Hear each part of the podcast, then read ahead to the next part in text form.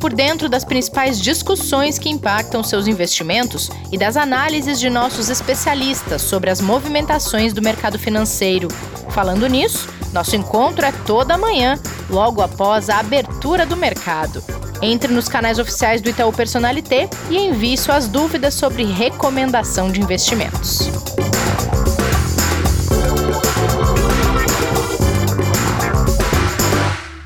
Estamos de volta para mais uma semana cheia de movimentações no mercado financeiro local e também global. Investidor em Foco já está no ar para te ajudar a não perder nenhuma informação importante para os seus investimentos. Vem com a gente porque hoje é dia de cenário econômico por aqui, é dia de projetar a semana que está com a agenda muito preenchida.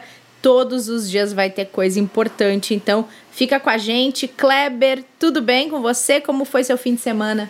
Bom dia, Rê. Bom dia aos nossos ouvintes, nossos ouvintes. Né? Boa tarde, boa noite também, para o horário que eles forem ouvir. Foi ótimo, né? Final de semana aí de mais um pouco de reflexões, né? ainda em casa e acompanhando muita coisa que está acontecendo, né, Rê? Como você falou, e que a gente vai ter se materializando aí em várias questões importantes, indicadores e outros pontos aí relevantes da agenda para a semana, né?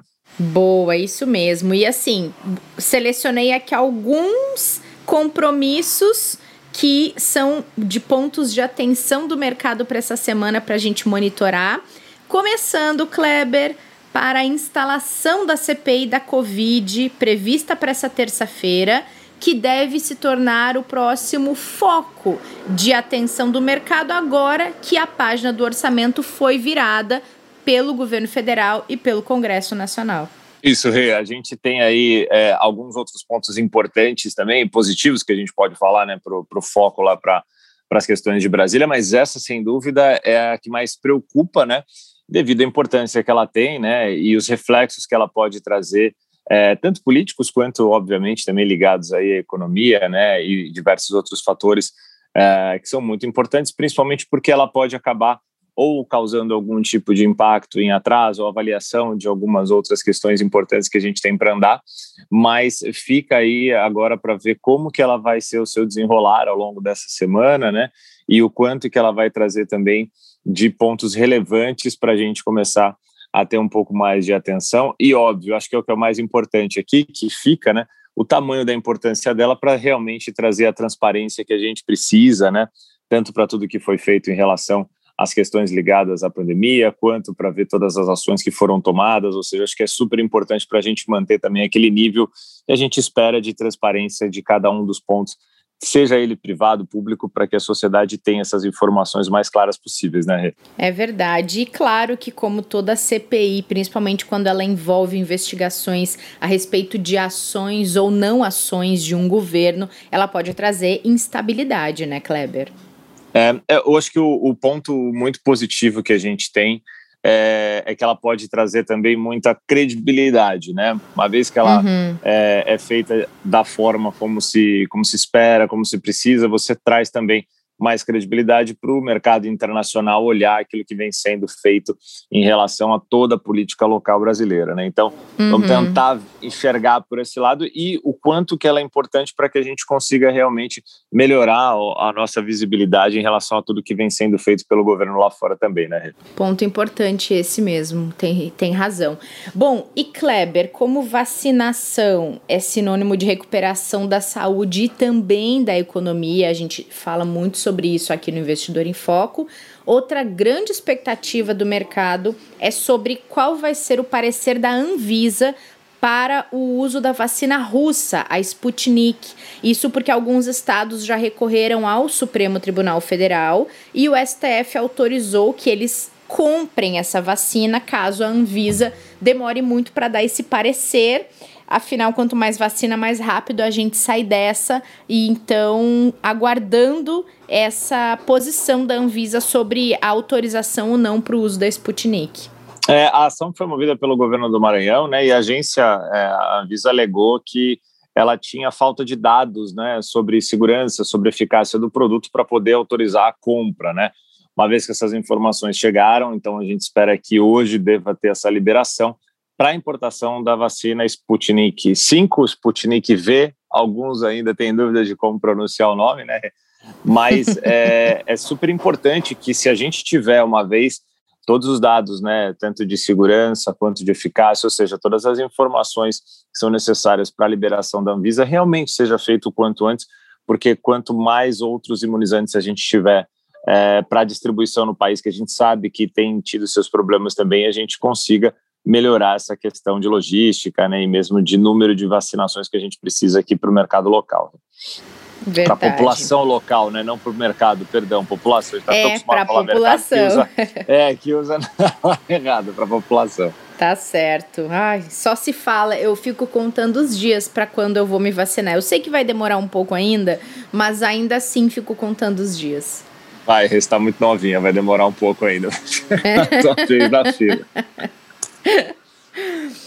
Bom, dando um pulo no mercado norte-americano, essa semana tem balanços de grandes companhias, ponto de atenção grande porque elas impactam muito na bolsa norte-americana, e tem também decisão do Fed sobre a taxa de juros por lá. Ao que tudo indica, deve ser mantida, né, Kleber? Mas também se aguarda muito fortemente a posição do Banco Central norte-americano sobre a perspectiva para a inflação, que é um assunto que está sendo muito discutido pelo mercado internacional, né?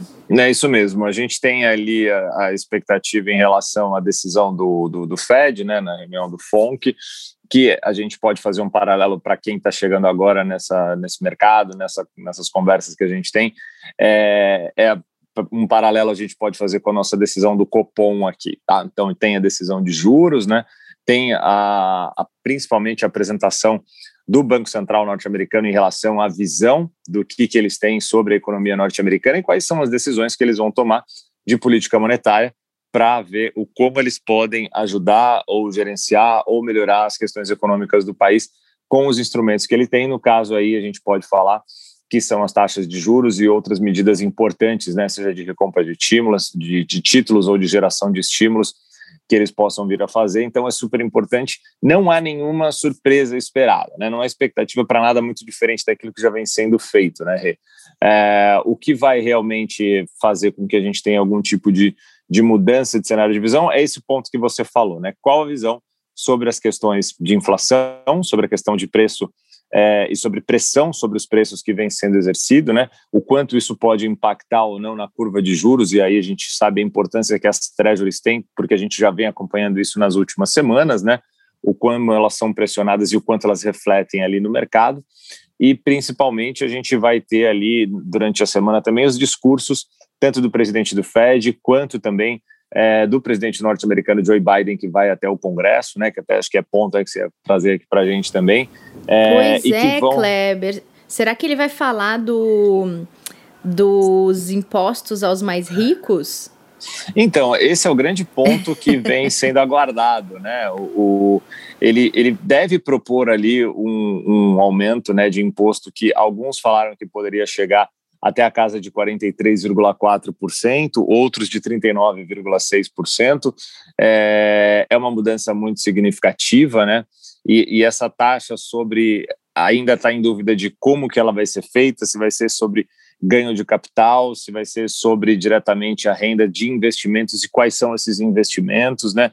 O quanto que isso pode afetar diretamente o mercado financeiro, é, o quanto que isso pode é, é, impactar o mercado de capitais, né, no caso, tudo isso ainda tem muitas dúvidas, né? O que está muito claro é que vai ter algum tipo de mudança, sim, tributária, né? Vai ter uma mudança de cobrança de impostos, é, o que já era esperado desde as eleições. Né? Isso já não é uma coisa que vem sendo veiculado agora e que é também surpreendente, muito pelo contrário, já se tinha realmente a ideia de que o governo Biden faria um programa diferente aí para a questão de política tributária. Então vamos ver o que, que anda essa semana e é importante porque o posicionamento dele vai dar a direção ali para os agentes né, saberem em qual caminho seguir em relação a essa parte também fiscal nos Estados Unidos. Verdade, curiosa para saber como vai desenrolar isso, mas já vi, Kleber, que a gente vai falar muito desse assunto aqui até ele ter de fato um desdobramento. Vai, vai ter bastante coisa aí. Bom, a gente já falou dos Estados Unidos, falou de agenda, falou de agenda local. Para a gente encaminhar nosso encerramento, Kleber, tem uma situação bem dramática acontecendo na Índia por causa do aumento do número de casos de Covid, do número de mortes. A gente já trouxe um pouco de um apanhado geral dos números da Índia aqui no podcast, mas a, esse final de semana estava assistindo um pouco a BBC e eles estavam mostrando que se chegou lá a um ponto que o Brasil sabe muito bem o que é, que é situação de colapso de saúde, falta de oxigênio, pessoas morrendo esperando equipamento para serem atendidas. Então é, é uma situação bem dramática que a gente sabe muito bem o que é enfrentar, né, Kleber? É, atenções grandes para voltadas para a Índia também, né? Sim, a gente tem uma situação bem, bem difícil lá, né? Os números eles vão piorando é, e a gente vai acompanhando realmente o drama da situação, até por uma dificuldade muito grande de como sair de uma situação num, num país que tem uma, uma condição bem diferente, inclusive da nossa aqui, né? É, em termos econômicos, né? Em termos de estrutura é, de saúde, né? De atendimento à população as questões sanitárias são bem diferentes e difíceis também, e isso mobilizou, mobilizou, perdão, boa parte aí de grandes nações, tá? A gente já teve ali Estados Unidos, Alemanha, Reino Unido, Paquistão já anunciando que eles vão ajudar a Índia fazer o combate a toda essa situação em relação à Covid. Tá? Para pontuar um pouco, né, a gente, e essas informações são dados da Agência Estado aqui, que divulgou, onde a gente tem ali uh, conselheiro da Casa Branca trabalhando uh, para essa ajuda em relação à Índia. A Casa Branca informou que identificou uh, fontes de matéria-prima necessárias para a fabricação da vacina indiana, né, a Covishield, né, e vai disponibilizar esses insumos que são necessários para eles. Né? Os Estados Unidos também pretendem arcar com uma expansão da capacidade de produção da, da Boye, fabricante de vacinas também da Índia, né, para produzir pelo menos ali um número necessário para atender a população até o final de 2022. O Reino Unido enviou no domingo né, a primeira remessa de suprimentos para a Índia, que deve chegar a Nova Delhi na terça-feira. Né?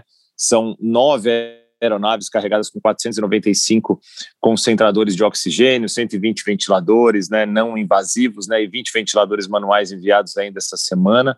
A gente tem também a Alemanha, né, o ministro da Defesa informando no domingo que vai avaliar a possibilidade de fornecer um gerador móvel de oxigênio uh, e outras medidas que vêm sendo tomadas né, por frentes importantes aí para ajudar a população por lá.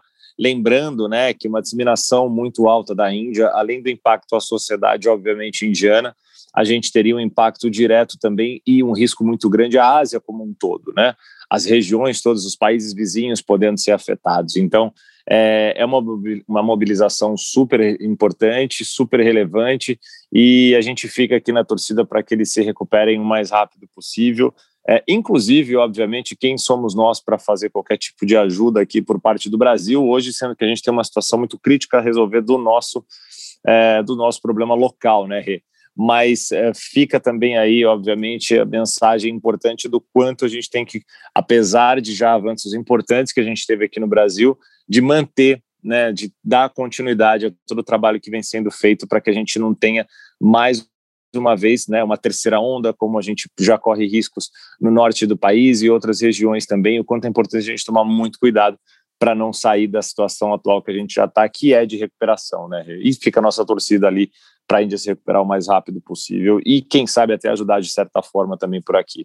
Muito bem, Kleber. Fica a torcida sim, porque a gente viu isso acontecer aqui num país como você bem falou, com condições sanitárias muito melhores do que as da Índia, e a gente sabe que para enfrentar um vírus como esse, a questão sanitária ela precisa estar estruturada e bem, bem com um andamento muito bom e com condições, né? Porque não é só combater a doença, a condição sanitária do país ela faz toda a diferença na hora do enfrentamento de um vírus como esse, né? Não, com certeza, Rê, com certeza. E só para a gente fechar aqui os nossos pontos de, de agenda para a semana, né? A gente tem Diga. ainda lá fora é, PIB nos Estados Unidos, primeira prévia do primeiro TRI junto com o PIB da Alemanha também. Tá? E a gente tem a zona do euro é, apresentando também esses indicadores que vão ser super importantes para mostrar o avanço de como está a recuperação da atividade por lá, além de uma série de balanços corporativos que a gente vai ter.